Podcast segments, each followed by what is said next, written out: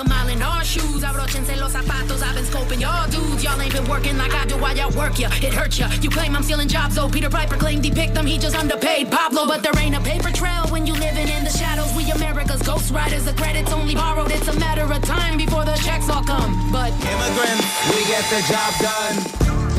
Look how far I come. Look how far I come.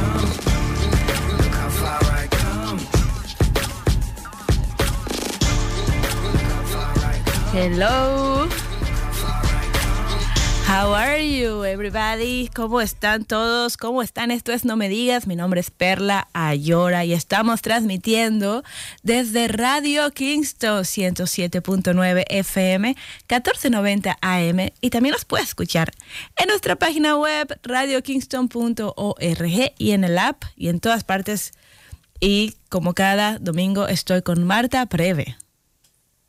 Hola. Feliz domingo. Feliz domingo y también está Seb en los controles. Hola, feliz domingo. Feliz domingo. Oigan, fue día de, fue día de, de San Patricio esta semana. ¿Hicieron algo? Eh, pues nos vestimos de verde, pero hasta ahí llegó la celebración. Otra, otro, otro holiday que como que pretexto para borrachera, ¿no? Como el 5 de mayo. claro, pero, pero pues más que nada mis hijos eran los que estaban. Es un día festivo y nos vamos a vestir de verde y luego aquí hay como una tradición de que si no te vistes de verde te pellizcan. Cuando menos no te das así como mala suerte o viene el, el, el duende, el, el duende maligno a buscarte o algo así. O cómo se llama ese duende, no sé. Pero, Sí, sí, sí, leprechaun. pero estuvieron haciendo de todo, ¿no? En, alrededor de, de- no sé, Estados Unidos, que pintaron, ¿viste que pintaron los algunos este, ríos de verde? No, Sí. qué. Sí, sí. ¿Con algo que es natural o No, qué? químicos y la gente está diciendo, oye, ¿esto es realmente necesario? ¿Y, y por qué queremos que, que, que estén verdes los, los ríos? ¿Y qué pasa con la fauna y la flora y todo? Bueno, Así de, el agua no debería estar verde. Eso es algo malo. claro, Oye, claro. Quiero aprovechar para mandarle saludos a mi amigo Omar Arana Peláez. Hoy es su cumpleaños, que siempre nos escucha. Feliz cumpleaños, Omar. Feliz cumpleaños, Omar. Omar, el que conozco, Omar, este, de Tokens, Tokens Sí. Inc. Ah, muy bien. Feliz cumpleaños, que la pases bien. Y pues, ¿qué te parece, Marta, si nos vamos directo con nuestras noticias nacionales? Vámonos. I like to be in America. Noticias nacionales.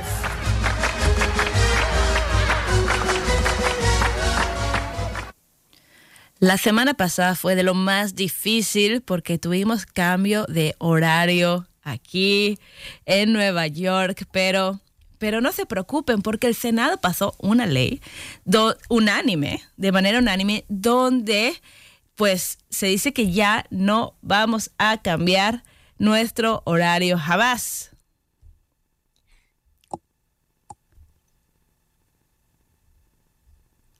Pero bueno.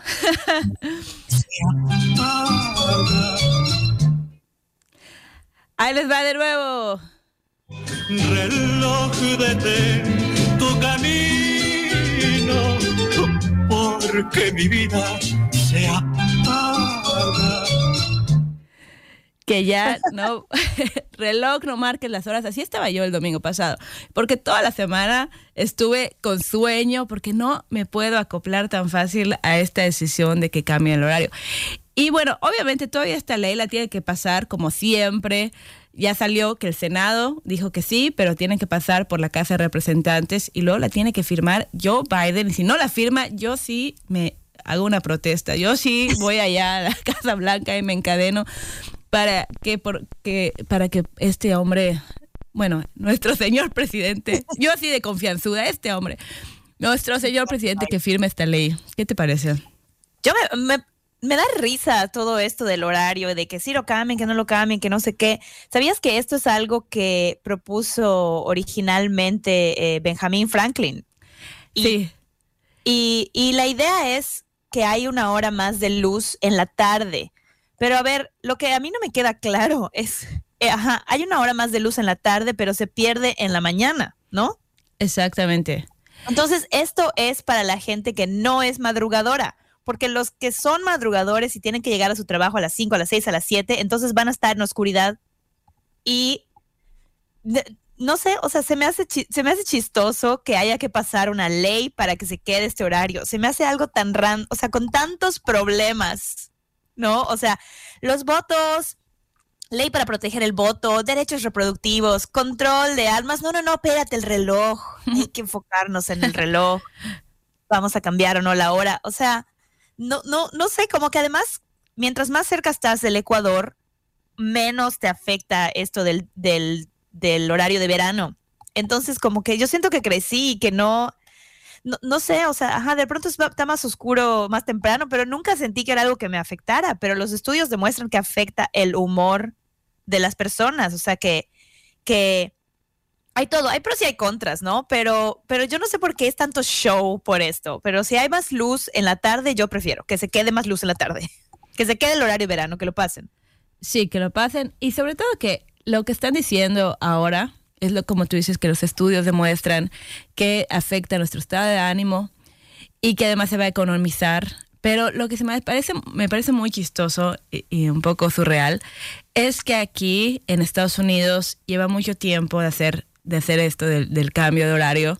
Como tú dices, empezó en el siglo XX. Pero en México nosotros no crecimos con cambio de horario. Estaba yo en la primaria o secundaria cuando, empe- cuando empezó el cambio de horario.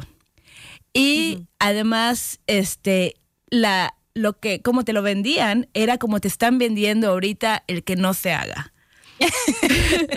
Cuando yo estaba yo en la primaria, me acuerdo que todo este show de que vamos a hacer cambio horario porque afecta nuestro estado de ánimo, porque se va a ahorrar y se va a economizar haciendo este cambio, y ahora te están diciendo lo mismo para no hacerlo, que yo, esto es, eh, es muy surreal, pero así es el mundo. Sí, se, se me hace algo muy random, que, pero la gente tiene opiniones muy fuertes al respecto. Y luego, luego hay estudios que dicen que si se quedan con el horario verano, que, que, que no es el horario natural del cuerpo, que, que, tu, que tu reloj interno se va a descompensar. Y, ay, bueno. Mucho show, mucho show. Siento que es cortinilla de humo. A nadie le importa. A A mí sí, a mí sí me importa.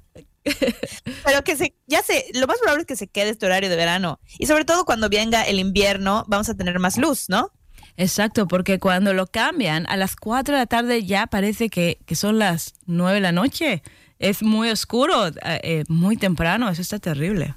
Yo creo que hay algo que no entiendo porque lo, lo quitan justo cuando empieza a haber menos luz por, por, por, por naturaleza, ¿me explico? O sea, no me queda claro, entonces, sea, agarran el horario de verano cuando hay más, más sol de por sí, porque es verano, y luego lo quitan cuando se vuelve más oscuro, entonces pierdes doble. Claro. No sé, alguien hizo esto aquí con las patas, o sea, es como que no, como que no tiene sentido. Pero te voy a decir aquí quién alguien se vio afectado con este cambio. Un viajero se metió a una casa creyendo que era su Airbnb, pero era la casa del vecino.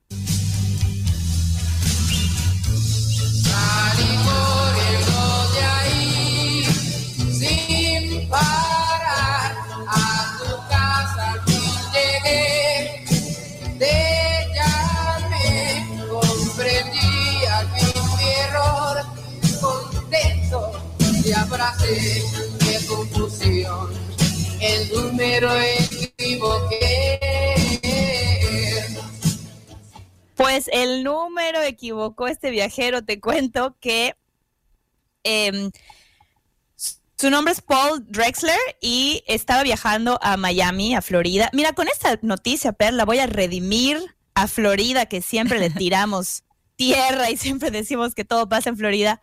Pues este hombre rentó un Airbnb en Miami y iba a oficiar la boda de sus amigos. Y él dice que estaba muy cansado a las 2 de la mañana cuando regresó, pero lo que yo digo es que estaba muy borracho. pero bueno, él dice, "Ay, yo estaba muy cansado y puso mal el número al irse al Airbnb, esto en Miami, ¿no? Llega y la puerta está abierta, o sea, la puerta principal está abierta, él entra, va a un cuarto, hay dos toallitas ahí esperándole, la cama hecha, se duerme y unas horas después tocan a la puerta y dice, disculpe, disculpe, ¿lo puedo ayudar en algo? ¿Lo puedo ayudar en algo? Esta es mi casa. Y el otro, "Eh, no, esto es mi Airbnb. No, esto no es su Airbnb.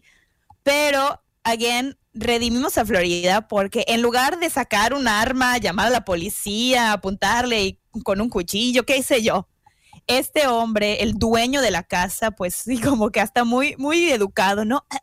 Disculpe, o sea, hasta tocó a la puerta de su propia casa y ayudó a, este hombre a, darse cuenta y a encontrar su Airbnb, que era la casa de al lado. Al parecer, el dueño de la casa también es un Airbnb host, también es este anfitrión de Airbnb, entonces como que se, se dio cuenta del error rápidamente, pero yo, si alguien se mete a mi casa, yo lo primero que haría sería llamar al 911, sinceramente, porque... o sea, Muy decente también, porque yo agarro mi bate de béisbol y le doy en la cabeza y no pregunto nada. Pues en un, en un lugar, bueno, en Estados Unidos, que la gente tiene armas en algunos estados y, y que siempre, este, no sé, escuchas estas historias de yo estaba en defensa propia, pues salió todo muy bien y, y ¿por qué la gente deja su puerta abierta? Explícamelo, porque no lo entiendo. O sea, aún vivas en un lugar muy seguro, yo no entiendo esta práctica de dejar la puerta sin seguro. Pues yo no sé, pero así se acostumbra aquí en, en- en algunos lugares. Yo no lo hago. Ya lo sé, pero por eso digo que lo dejen de hacer. Pero Me me recordó esta es historia de, de los osos, y creo que eran ricitos de oro, ¿no? Que llegan y ¿quién se comió mi sopa? ¿Quién se durmió en mi cama? Ah, historia moderna de Airbnb, este señor. Ricitos de Oro era su, era su, era su host, los tres osos. Hay que hacer la versión moderna donde los osos hacen Airbnb. Sí. Um, ay, ay, ay, qué cosas. Pero, pero Marta, eso pasa a la gente porque viaja. ¿Para qué viajar si puedes ahora vivir en un mundo de virtual, en un mundo de realidad virtual, sabes? Que ahorita ya está así como que es lo de hoy, que ya todos están con su Oculus y ya te puedes ir a todas partes del mundo.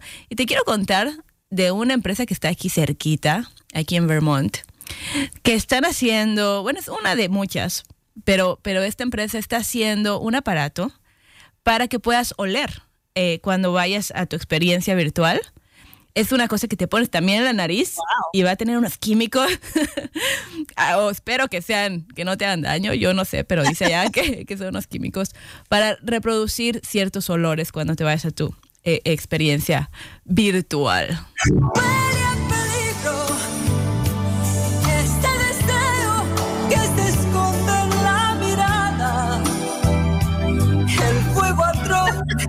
la pasión desesperada Huele a peligro, a mí me huele, Huele a peligro. esto también. Pero esta empresa se llama OVR Technology. Y pues, este, es- ellos, no sé, yo, yo creo que para muchos de nosotros estamos, este, cuando escuchamos de esto, yo tengo pensamientos negativos de que, bueno, ya todos vamos a vivir en un episodio de Black Mirror y todos vamos a estar conectados mientras el mundo se cae. Pero a Sí. veces eh, también hay cosas positivas. Eh, yo estaba escu- escuchando este, este podcast donde estaban hablando de esto, de, de poner olores virtuales. Y decía que se puede usar, por ejemplo, para entrenar a personas que son, eh, ¿cómo se dice? First responders en español serían tal vez como, ¿cómo se dice? ¿Quién sabe? Pues los de emergencia, ¿no? Los, las... Sí, personas que trabajan en, en- en, pues, respondiendo en emergencias como bomberos. Entonces, que los bomberos puedan tener eh, este, experiencias virtuales de incendios y oler lo, lo, este, pues, lo que se está quemando. Y según estos estudios de, que son de escuelas como Harvard, que esto puede hacer que ellos sepan cómo responder mejor cuando estén en la circunstancia. Mm. Entonces está, está como muy interesante, ¿no? Yo, a mí, mm, ya habíamos hablado, a mí eso de la realidad virtual es que cada vez va a estar, como dices, vamos a estar más conectados a la Matrix y a mí en ciertas partes me asusta y en ciertas partes me emociona pensar como, como el de Jurassic Park, o sea, que puedas ver al dinosaurio, pero que también pudieras oler, no sé, la tierra mojada, la plantita que está allá y sentir que estás ahí. a mí me encanta la idea por entretenimiento.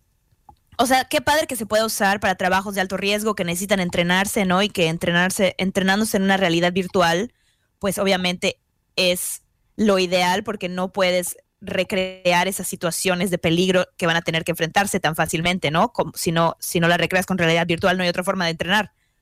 Pero a mí por entretenimiento me encanta, o sea, como, como poder viajar en el, en el tiempo, en la realidad virtual y al oler, estás ahí. O sea, una vez que estás ahí con sonido, visión y olor, o sea, ya estás ahí. O sea, es padre, se me hace padrísimo, se me hace de verdad padrísimo. A, mí también. Y esta este, investigadora Judith Amores estaba diciendo lo mismo, que, que nosotros como que no le ponemos mucho interés al, al, al olfato y no hay tantas investigaciones sobre eso, pero pues está co- conectada con el cerebro y la memoria. Entonces ella lo que hace es pues estudiar y eh, hacer investigaciones para Massachusetts General Hospital and Harvard, Harvard Medical School y ella se enfoca en, en crear es, también pues es- esencias y aromas para la realidad virtual. Qué padre, qué padre. Y es que el, el, olor tiene un, un, un poder, o sea, también curativo, ¿no? La aromaterapia, o sea, te puedes... Yo soy te big fan. calmar. Sí, a mí me encanta la aromaterapia. Oye, Marta, pero además, viendo esto, te quiero decir rápidamente, porque yo no sabía esto, pero en 1950 y casi 1960, hubo una empresa que se llamaba Smell of Vision y era una empresa de Hollywood. E hicieron una película que se llamaba Scent of a Mystery. Y esa película tenía aromas, pero fracasó. fracasó, estaba muy adelantado a su época. Pero yo no sabía eso, se me hizo muy interesante. Dato cultural para todos este domingo. Pero luego igual hay ver qué, ver qué aromas quieres oler en la experiencia. Ay, sí, yo no- Sí, como ese- si ves esa escena de Parque Jurásico donde hay un montón de excremento y agarran ahí en las muestras, yo no quiero que eso sea, por favor, jamás lo vayan a hacer realidad. en el zoológico, ya no quiero, no quiero estar en el cine y estar oliendo el zoológico, o sea, mientras como mis palomitas. hay, hay olores que no necesitamos. Pero, pero, este, qué padre, qué padre. Ya quiero, ya quiero experimentar. A ver si, como dices, es seguro eso de meterse a la nariz. Pero me late, me late experimentar la realidad virtual con, con todos los sentidos. Es, es el futuro. Sí. Oye, al que le van a dar, hablando de realidad virtual, al que le va a tocar dinero virtual de consolación es al fan que compró eh, la pelota de fútbol que supuestamente era la pelota con la que Tom Brady hizo su último touchdown, el último touchdown de su carrera, antes de decir siempre no, me regreso, no me voy a retirar.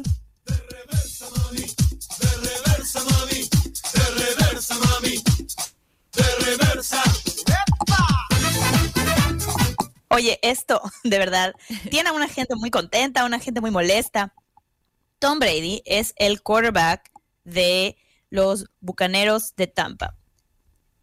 Él antes de eso estaba con los Patriotas. Es considerado el mejor de todos los tiempos por mucha gente y lleva años, ya a sus 42 años, ya ese, lleva años, eh, creo que 20 años, 22 años eh, jugando fútbol, lo cual es una locura para un atleta, sobre todo en, una, en un deporte tan demandante como el fútbol. Bueno, este hombre se va a los Bucaneros de Tampa, no sé si sigue su carrera perla, pero yo estoy locamente enamorada de Tom Brady. y se va a los Bucaneros de Tampa, que era un, un... Tiene 44 años, perdón. Se va a los Bucaneros de Tampa, que era un equipo, pues que no, no ganaba mucho, ¿no? Y los lleva y ganan, hace dos años, ganan el Super Bowl. Y entonces, este año anunció que se iba a retirar y obviamente los fans, así de que no puede ser. Él había estado jugando pues todo este tiempo y su, la última, la- el, el balón con el que tiró su último touchdown, entonces se fue a una subasta. Y una persona pagó medio millón, un poco más de medio millón de dólares por una pelota de fútbol. Para que agarre y diga, siempre no me retiro, sigo con eso. Qué horror. Y entonces, obviamente empezaron los memes, empezó el Twitter así de que, ah, jaja, imagínense ahorita al fan que pagó medio millón por esa pelota que ya no es la última de la carrera. Qué buenísimo. Y lo que me dio mucha risa es que Tom Brady tuiteó así de que, ay, este, podemos donar algo de Bitcoin a, a la, a la organización de caridad de la preferencia de esta persona. Y yo así, ¿qué? O sea, y esta persona que tú ni me hables, me debes medio millón de dólares. Mira, te voy a decir varias cosas. La primera es que para, para tener medio millón de dólares para gastar en una pelota, que es como, como este, ya sabes, cosas de deportes, de colección, tienes que tener mucho dinero. O sea, tienes que tener mucho dinero para pagar medio millón de dólares por una pelota. Así que casi, casi te lo mereces. No. y, y luego es como muy gracioso que decida no retirarse, pero que de premio de consolación quiera que se done cripto, criptomoneda a una organización. O sea, luego, además, Tom Brady y su esposa son como, son parte, son socios de una empresa que tiene, que tiene criptomoneda. Y esa, esa empresa contestó, sí, le vamos a dar un poco de Bitcoin igual, pero no va a haber manera de que recupere 500 mil dólares. Así que, así que lamentablemente ese, ese balón tan valioso, pues ya es un balón de fútbol cualquiera. Oh, qué mal, qué mal. Pero bueno, para esos gastos innecesarios. Lo bueno es que para nosotros, los, los mortales que no tenemos tanto dinero, yo siento que ahora cuando mi esposo me diga, gastaste mucho en esos zapatos, pero no gasté tanto como el que gastó el balón. Así que ya tenemos una excusa. Todas las Igual- mujeres. Igual. Tom Brady ser el, el- el mayor, de, o sea, el, uno, uno de los mejores de todos los tiempos en fútbol, pues realmente, realmente no, no, este, no es como que el, el balón perdió todo su valor, o sea, todavía es el balón de cuando casi se retira, es el balón de cuando casi se retira Tom Brady, nos hizo pensar a todos que ya, que ya no iba a, a- seguir jugando. Yo haría un meme y una criptomoneda con ese balón y ganaría, ¿no? Ganaría el dinero recuperado o algo así. Hay que hacer una criptomoneda del balón. Porque, no sé. ¿qué Oh, oh. Yo aquí con mis no consejos. Lo escucho primero, no me digas. Sí, se va a volver criptomoneda, vas a ver. Se va a volver un NFT, haz, un- haz una ilustración Sí, y se vuelve. ¿Qué es? NFT, ¿no? NFT. Así funciona. Sí, sí. Listo. me queda claro eso. Perfecto. Marta, ¿qué te parece si ahora nos vamos a nuestro segmento de la opinión? Vámonos. We have no data, no statistics. The following is conjecture at best. Experts might disagree. But here's what I think.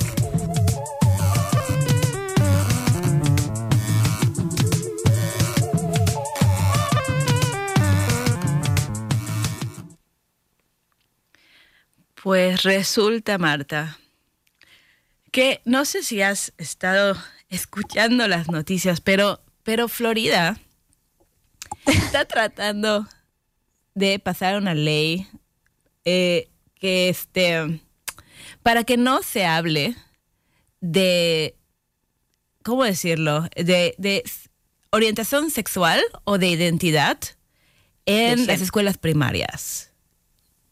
Así es. ¿Cómo Y coloquialmente se ha conocido como la, la, la ley no digas gay, o sea, don't say gay bill. Y ya que habíamos redimido a Florida, ya que los ciudadanos de Florida eran tan amables con sus, con sus Airbnb hosts, eh, con sus Airbnb este, invitados eh, que se confundieron, Sí. Pues e- e- efectivamente los que están en contra de esta ley la, la han llamado como que le, le han puesto este, este apodo de la ley no digas gay. Y la ley para los que para los que están a favor de la ley, ¿no? O sea, se llama algo así como los derechos de los padres sobre la sobre la educación de sus hijos. Pero básicamente es eso, básicamente dice que en el salón de clases a niveles de kinder eh, hasta tercer grado de primaria, que los niños no tienen por qué escuchar nada relacionado con identidad de género, con identidad, eh, preferencias sexuales, etcétera. Y, y pues bueno, el día de hoy, en No Me Digas, queríamos comentar un poco lo que, lo que sentimos, nuestras opiniones, lo que hemos escuchado con respecto a esta ley. Yo no sé, Perla, si viste ese, ese, sketch en Saturday Night Live y Kate McKinnon en el, en el Weekend Update, Kate McKinnon sale y diga y dice, oh my God, qué felicidad, porque entonces ya no van a decir gay en las escuelas, cómo sufrí y cómo sufren, porque ya no puedes hacer bullying, porque ya nadie te va a poder decir así de que, este, de manera, o sea, como de manera ofensiva, ya nadie te va a bullear y nadie te van a decir así. y entonces así de que no, no, no, no. Eso no es lo que dice la ley, ¿no? Es un sketch, les, se lo recomiendo verlo, está muy divertido, como, como casi lo increíble y lo inaudito que es pensar que se pueda prohibir to- todo, todo, todo lo de identidad sexual y de género en toda identidad de género y preferencias sexuales en, en la escuela. Sí, y yo hablando con, con algunas personas que son conservadoras, el argumento que ellos, eh, pues, no sé, explican, sostienen, es que no le debería corresponder a las escuelas hablar de orientación sexual. Es como que, ¿por qué tú le vas a decir a mis hijos? Pero como, como, como estábamos platicando hace un momento, Marta, antes del show, esto, generalmente en estas familias no se va a platicar nunca. Exacto. Pues son gente muy conservadora, tal vez tengan motivos religiosos y no se platica. Entonces, cuando tienes un compañero en la escuela que tiene dos mamás o dos papás, pues causa, no sé, causa bullying, causa que haya, eh, pues esta barrera. Rech- Claro. Y va a ser eso así como de que, mamá, ¿de dónde vienen los bebés? ¿No? Pregúntale a tu maestro. maestro, ¿de dónde vienen los bebés? Ah, eso en tu casa te lo explican y nadie le explica nunca a los niños nada. Claro. Yo creo que el, el problema aquí, más que nada, es que la ley es muy, es muy vaga. O sea, la ley no, y, y es no de vaga de floja, ¿verdad? sino de que no explica exactamente con detalle y deja a interpretación, porque dice no utilizar, eh, no enseñar nada respecto a la identidad de género, preferencias sexuales, sexualidad, hasta que, sea de la edad apropiada pero no dice cuál es la edad apropiada. Entonces, eso se presta a la interpretación de las escuelas, de los padres, de los maestros, así como que nunca va a ser la edad apropiada para saber nada de esto. Igual como dices, es una ley que va a afectar a los niños que vengan de familias homoparentales, ¿sí? Si un niño tiene dos papás, si un niño tiene dos mamás, no se va a poder hablar de eso. O sea, no, los maestros para escudarse de una demanda van entonces a dejar de hablar, de responder preguntas, de utilizar cualquier literatura o cualquier ejemplo en, en matemáticas, ¿sí? Fulanito tiene dos papás eh, y que compraron dos manzanas. O sea, ya no se va a poder hacer nada de eso para protegerse de un problema legal. Es terrible. Y además esto afecta a, adolescentes también, porque, porque el hecho de que sea un tabú significa para ellos que hay algo malo, ¿no? Entonces, entonces esto que causa mucho dolor para, para gente con, con distinta orientación sexual de la que los, eh, pues, este, eh, conservadores opinan que es la única orientación sexual. Me da mucha tristeza, la verdad. Pero bueno. A mí me llama muchísimo la atención y siempre lo hemos platicado cómo eh, estamos en un país y, y no solo Estados Unidos, ¿no? Porque creo que la mayoría del occidente es como el, el sexo, la identidad sexual, las preferencias es tabú, pero la violencia, bienvenida. Y no se habla nada de, del nivel de violencia que los niños ven y consumen y no hay tanto, no hay tanta controversia con toda la violencia que hay por ejemplo, el bullying es violencia, ¿no? Y no hay tanta controversia con la violencia que experimentan los niños como con sexualidad. Y, y además, lo que no, lo que yo creo que aquí hay una confusión, porque están diciendo, es que los niños están muy chicos para saber de esas cosas. Es que no les vas a dar detalles de la vida sexual de la gente. No, o sea, obviamente lo que se enseñaría se enseña eh, al nivel de... Perdón, sí. No, sí, como perdón por interrumpir, pero de acuerdo a su edad son los temas en los que se hablaría. O sea, claro. Exacto, o sea, no es como que vas a introducir pornografía al kinder, o sea, es- son cosas como simplemente fulanita tiene dos mamás y, o sea, y así empieza una historia o un librito de, de, de cuentos, de ilustraciones donde hay una pareja de dos, de dos hombres o de dos mujeres, o sea, no es, no es como que les va- van a exponer a los niños a algo que quizás es demasiado pronto para su edad, ¿no? Y para su salud reproductiva, pero la gente está satanizando la, la educación y la identidad de género y se me hace se me hace muy injusto, como dices, para los niños que desde niños ya sienten que son quizá diferentes a algunos de sus compañeros. Sí, Ahora, el gobernador no la ha firmado, pero dijo que la va a firmar. Pero dijo que la va a O sea que no, o sea, sí, o sea que está un poco, está un poco la cosa sí se está poniendo muy difícil porque el gobernador dijo que sí la firmaría, pero bueno, ya hay como allá están protestando muchas muchas comunidades ah, eh, que so- que apoyan a la comunidad eh, LGBTQ. Me sale mejor en inglés, lo siento. LGTB. BD, BT, BT. DT. Sí. Q. Ok. Plus. Este, mm, sí es cierto, estamos muy acostumbradas a decirlo en, en- En en inglés. Casi nunca lo como casi ¿cómo nunca lo- es? lo ¿Cómo es en español? Sí. Sí. Em, pues yo creo que me, me- me pregunto si existen amparos, si existe algo que se puede hacer a nivel federal, si existe algo que puedan hacer las escuelas como privadas, o sea, si es algo que ya es como determinante de la educación para el futuro o si va a haber algo que se pueda hacer para impedirlo, si el siguiente gobernador la va a quitar, sea, es como, como, como me pregunto realmente hasta, hasta dónde va a llegar el, el- el poder de esta ley. Sí, sí, sí, va a ser algo tan drástico como suena. Pues, no sé, sintonice, no me digas la próxima semana. A ver si el gobernador ya la firmó todavía. Sí. Ese gobernador, eh, ya hablamos de eso, de lo de las máscaras. Ay, Dios, es que, es que me da vergüenza ese gobernador, porque en, en televisión nacional que empieza, ya para en el teatro del COVID, y le empieza a hacer que los estudiantes detrás de él se quiten, quítense esas máscaras, de, detengan el teatro del COVID. Y todos los estudiantes así como que, eh, ¿lo hacemos? No lo hacemos. Algunos se lo quitan, se voltean a ver así como que, ¿qué está pasando? Que venga el ¿Qué? gobernador y te diga eso, se me hizo bullying, se me hizo muy feo. Pero este, bueno, Fue bullying, sí, tal cual. O sea, como en plan se estaba burlando, básicamente se estaba burlando de los estudiantes que ten, es, es que, ay, Florida, Florida. pero tiene bonitas playas. Es lo único que tiene Florida. Y hay buena gente, hay alguna gente. Yo tengo amigos ahí que me cambian. Punto. Ah, sí, yo tengo familia ahí. Un saludo a la familia que nos escucha en Tampa. que nos escriban y nos digan qué opinan.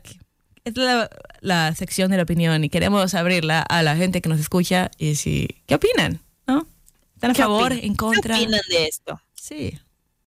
Marta, ¿qué te parece si ahora nos vamos y escuchamos un mensaje de nuestra comunidad? Perfecto. Soy Marta Preve, estoy con Perla, con Seven los controles. Bueno, si te parece, vámonos de una vez a nuestras noticias internacionales.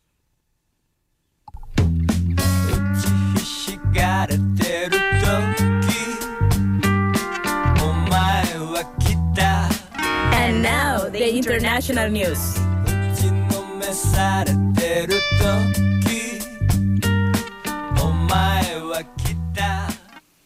Pues les cuento que un niño que estaba eh, haciendo tirolesa o zipline en inglés chocó esto en Costa Rica, chocó contra un perezoso que estaba colgándose del cable.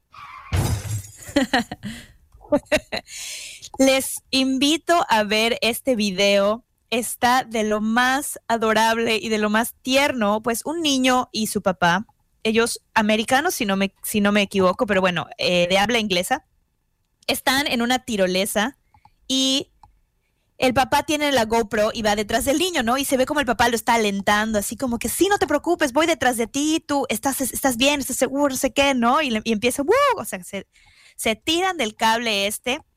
Y para los que no saben qué es una, una tirolesa, es este, este cable del que te cuelgas, ¿no? Vas ahí colgando y por lo general atraviesa pues un, un- un acantilado, un- un- una selva, un, un espacio, ¿no? un precipicio, y se hace en muchos lugares como para que pases por, por la jungla, veas la vegetación o un bosque. Bueno, va el niño, va detrás de su papá y de repente se ve que el niño se detiene súbitamente y había en un oso perezoso colgado del cable. De verdad. Y el pobre oso, así como que levanta un brazo, así como que, ¡Ey! Oye, así de que, espera tu turno, yo estoy aquí haciendo la tirolesa, yo vine primero. ¿Cómo se llama? ¿Tirolesa? Tirolesa. Tirolesa. Pero Oye, no- aprendí una- Hace tiempo que no escuchaba yo esa. Recordé, no aprendí, recordé una palabra porque este, en zipline es como se dice en inglés. Hace tiempo que no escuchaba yo zipline. ¿Cómo se dice eso en español? Tirolesa. Tirolesa, sí. Pero y entonces llevaba ya cuatro horas tratando de hacer ese recorrido el oso perezoso. Y luego no me estén apurando, ¿ok? Pero además se ve divino porque entonces se ve la emoción del niño, la emoción del niño que se voltea y dice, papá, es un perezoso. Y entonces el otro como que, ¡hey!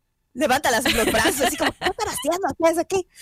Y ya entonces el papá todo lindo, el papá así de que sí, vamos a esperar, vamos a esperar. Y pues Perla, ahí siguen colgados cuatro días después porque el perezoso no ha terminado su recorrido.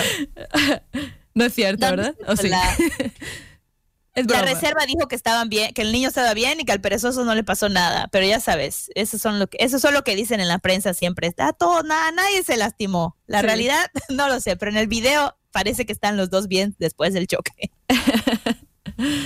Qué chistoso. Me encantan esos osos perezosos. Eh, mi hija, mi hija le gusta mucho. Siempre estamos viendo videos de osos perezosos. Se lo voy a mostrar este. Pobrecito, a ver si no termina con un chuchuluco este oso en su cabeza. Pero bueno, Una, una con, contusion, concussion. ¿Cómo Es- se dice eso? Ana, pf, no sé. Contusión. No Un sé. chuchuluco. Chuchuluco, Marta, chuchuluco, ¿ok? Ay, este, este niño y su papá son muy aventureros y no son nada aburridos. Como Marta, te quiero contar que en, que en la Universidad University of Essex, que está en, en Reino Unido, sacaron un estudio para que, que- que muestra cuál es el, el- el perfil de las personas más aburridas del mundo.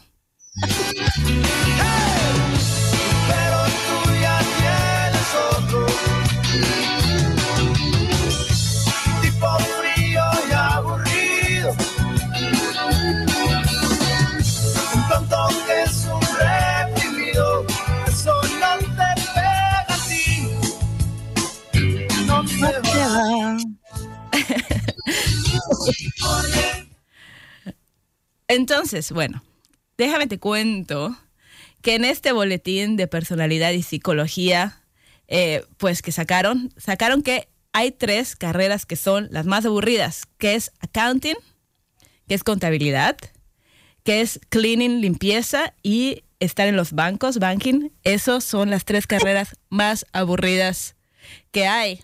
Entonces, Oye, sí. Tengo una pregunta. ¿Esto es de que las personas son personas aburridas o están aburridas con su vida? son personas aburridas según los estereotipos. Y yo, soy, y yo soy contadora, así que no agradezco este estudio. Este, pero, pero ¿cómo se llama? Entonces sacaron, por fin, después de analizar trabajos y hobbies, resultó que la persona más aburrida del mundo, así que si usted está escuchándonos y tiene estas características, pues lo lamentamos mucho, es, es un contador que sea una persona eh, religiosa y que le guste ver televisión. Y esos son la persona más aburrida y conozco muchos, la verdad. Les mando un saludo a todos mis amigos allá en Yucatán. Pero salió que esto afecta mucho eh, las relaciones sociales, porque e- esto se basa en estereotipos, en que si tú estás en una fiesta y alguien te dice, ah, bueno, ¿qué te dedicas? Soy contador, es como que, ah, bueno, voy a ir a comer un poco de, de guacamole por aquí, porque... y, y no les interesa llegar a conocer a la persona. Y a esta persona no le da la oportunidad de decir eh, quién es realmente, ¿no? Y yo me pude pensar mucho que en México no tenemos ese problema, porque en México yo, aunque vea a una persona así de lentes, que me diga soy contador y me gusta la televisión, yo siempre voy a estar pensando, esta persona debe estar relacionada con la mafia. Eh, yo la verdad, como que, que hay tanta corrupción que yo creo que todos están así medio mafiosos. Yo no no creo que haya este personas aburridas. Pasa como en Breaking Bad, que tienes un negocio de lavar coches y luego resulta que, que- que eres el mejor narcotraficante de todo. Yo no, México. No estoy de acuerdo. Yo más bien digo que en México somos tan fiesteros y tan divertidos que aunque estés en contabilidad, tu oficina de contabilidad, eh, la gente trae los charritos, o sea, trae las botanas. Yo me acuerdo, mi mamá trabajaba en el Instituto Mexicano del Seguro Social y me acuerdo que la oficina, o sea, mientras trabajaban estaba la plática, de pronto luego a la hora de comer se iban todos juntos a comer, alguien llegaba después con la botana, los charritos, o sea, Sí. yo creo más bien que los mexicanos somos tan fiesteros que ningún trabajo es aburrido, Es cierto. porque las personas no somos aburridas. No, to- totalmente. Yo creo que yo no tenía ese estigma de que ser contador era aburrido hasta que llegué aquí en Estados Unidos y la gente, ¿qué? ¿Eres contadora? O sea, no lo puedan creer y yo, "Ah, sí. Pero como dices tú, en México, cuando yo estaba en los despachos, era fiesta. O sea, a las 12 del día ya empezaba la fiesta los viernes y ya te olvidabas, cuadrabas como sea tu reporte y te ibas a, a- a- el- a tomar ahí un- una cervecita del mediodía con tus, con tus botanitas, porque bueno, se ponía la fiesta como siempre. Así es. Yo, yo creo que, y los, y los, ¿cómo se llama? Los de la limpieza, que son hispanos, siempre tienen la cumbia a todo volumen, también en las cocinas. Ahora los de los bancos, no sé, ¿eh? Por de los bancos no meto las manos al fuego, porque en el banco como que tienes que poner cara así de que, de que eres muy serio con el dinero de la gente. Sí, exactamente. La gente no quiere que su banquero esté ahí, ahí de que con la cerveza, así de, ¿dónde está mi dinero? Claro, claro. Pero caras vemos, bailes no sabemos, o perreo no sabemos. Caras vemos, perreo no sabemos. Es mi nuevo dicho mexicano. Oye, pero, pero se me hace muy, muy mala onda que, que, que alguien haga un estudio para ver quién es el más aburrido del mundo. O sea, esa pobre persona, o sea, además de aburrido, se va a deprimir. Sí, sí, sí. Déjame decirte que fue dirigida por el doctor Winand Van Berg del Departamento de Psicología. Así que con él se pueden ir allá a meterse a decirles, pues, ¿qué te pasa? O sea, yo no soy aburrido, ¿qué te pasa? O sea, es una, es una cosa porque puede ser interesante, pero que puede ser dañina, yo creo. Pero mira, ahorita que mencionabas que si, la, que si están en la mafia todos, te voy a decir que quién quiere parar la, una mafia que es muy grande, sobre todo en Latinoamérica, pero no, no se queda atrás ningún país, y es que Netflix está probando eh, cobrar, o sea, está probando un sistema para empezar a cobrar a las, a las personas que estén compartiendo su cuenta con otras casas. Ya nos van a venir a agarrar, Marta. ya- Hay que, hay que ver qué hacemos con las cuentas de Netflix, de Hulu. Cancélalo todo, a ver, ah, cierra mi Netflix que es cierto.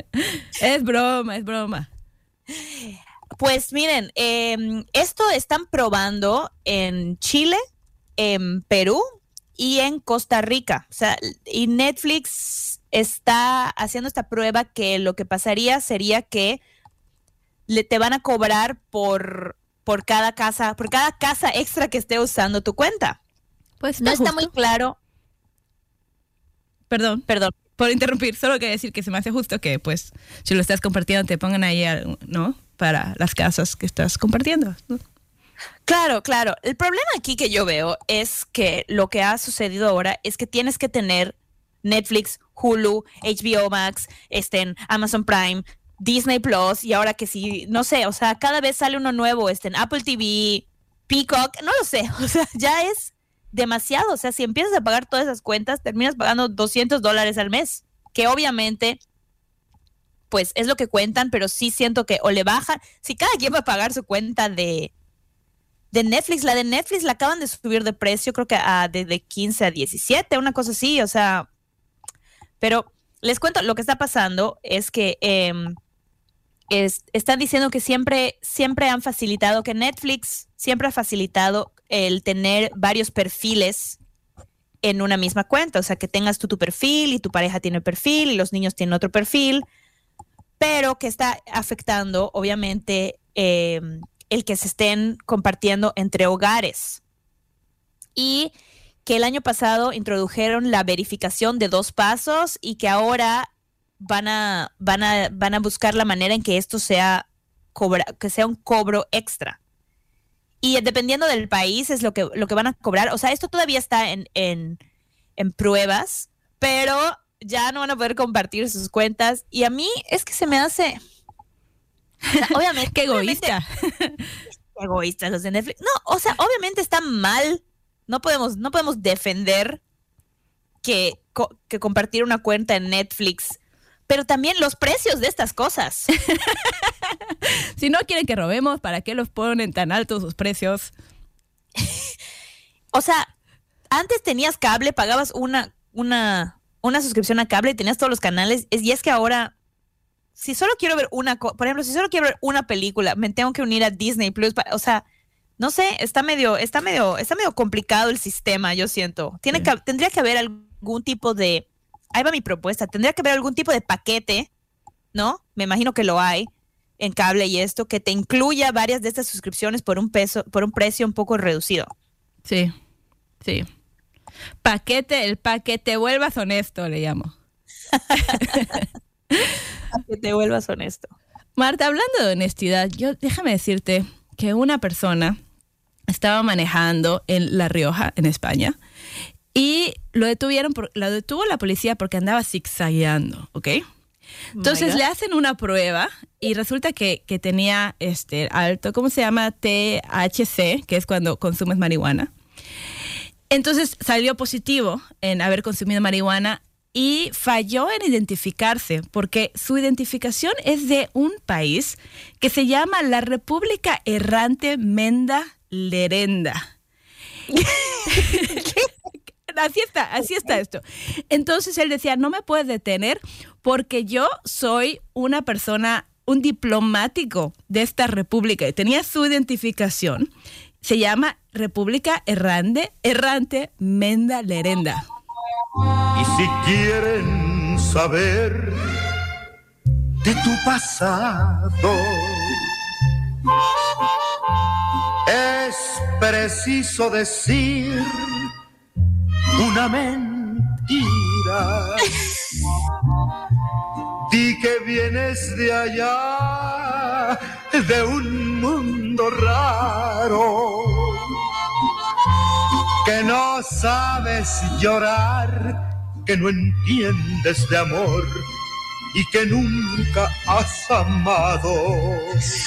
Un mundo raro de Ah, José ah, Alfredo bueno, Jiménez.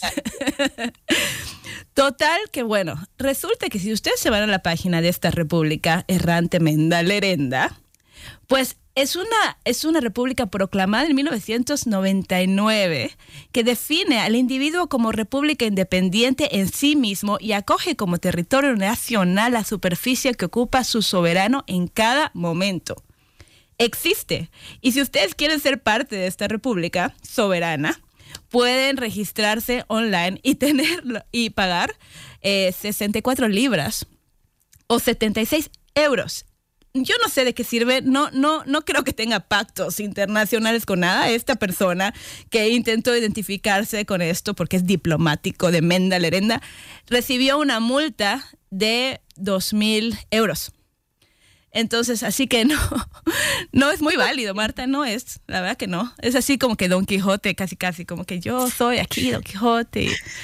Si empiezas a cantinflear con esa información, igual te sales con la tuya. O sea, si empiezas a marear al policía así como que soy de Men- de Menda Lerenda, como se llama esa cosa, ya sabes, así de que no, soy diplomático. O sea, igual y te sales con la tuya. Y sabes qué, se me hace que debe haber gente ahí que, pon tú, AMLO, AMLO, el presidente de México, seguro dice, no, nosotros no queremos problemas, ¿eh? Nosotros no queremos problemas con nadie. Así que si hay alguien en Menda Lerenda, nosotros queremos estar bien con los de Menda Lerenda. sí, Nosotros estamos en trámites ahí, en, en, en- en pláticas con los, o sea, de verdad, Corea del Norte, no sé, debe haber alguien ahí, los, los, ¿cómo se llaman los separatistas de Cataluña? ujú, que sí, seguro. Debe haber alguien reconociendo a Menda Lerenda Oye. porque quieren que los reconozcas también. Los de la isla esa que hablábamos. La isla. Oye, también Yucatán, de donde somos, alguna vez quiso separarse y ser su república, pues ahí está. Vámonos a República Errante Menda Lerenda. La re- ¿Por qué errante?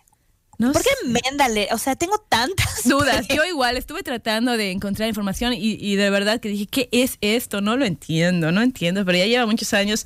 Menda es, es, es una parte del español de gitanos que tú usas menda cuando te refieres a sí mismo, pero lo usas en, en tercera persona.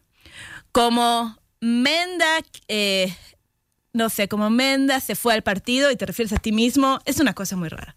Pero que lo busquen, que busquen la información. Qué interesante, qué interesante.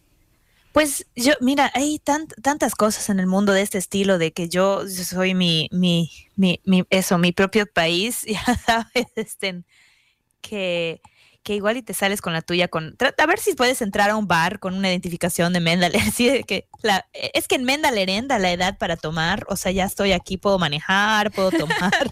Menda lerenda. Y Como es móvil, ¿no? Dices que es móvil, o sea, tú donde estés, ahí es Mendel herenda, Ajá, ¿no? exactamente. Entonces Sí. te puedes salir con la tuya. qué risa, qué risa. Está qué buenísimo. risa. Yo, yo, yo soy parte. Yo sí quiero ser Menda Lerenda aquí. Así que voy a estar ahora. Mi ciudadana soberana que soy. Oye, Marti, se nos acaba. No pagamos, no pagamos impuestos. Se nos acaba el tiempo.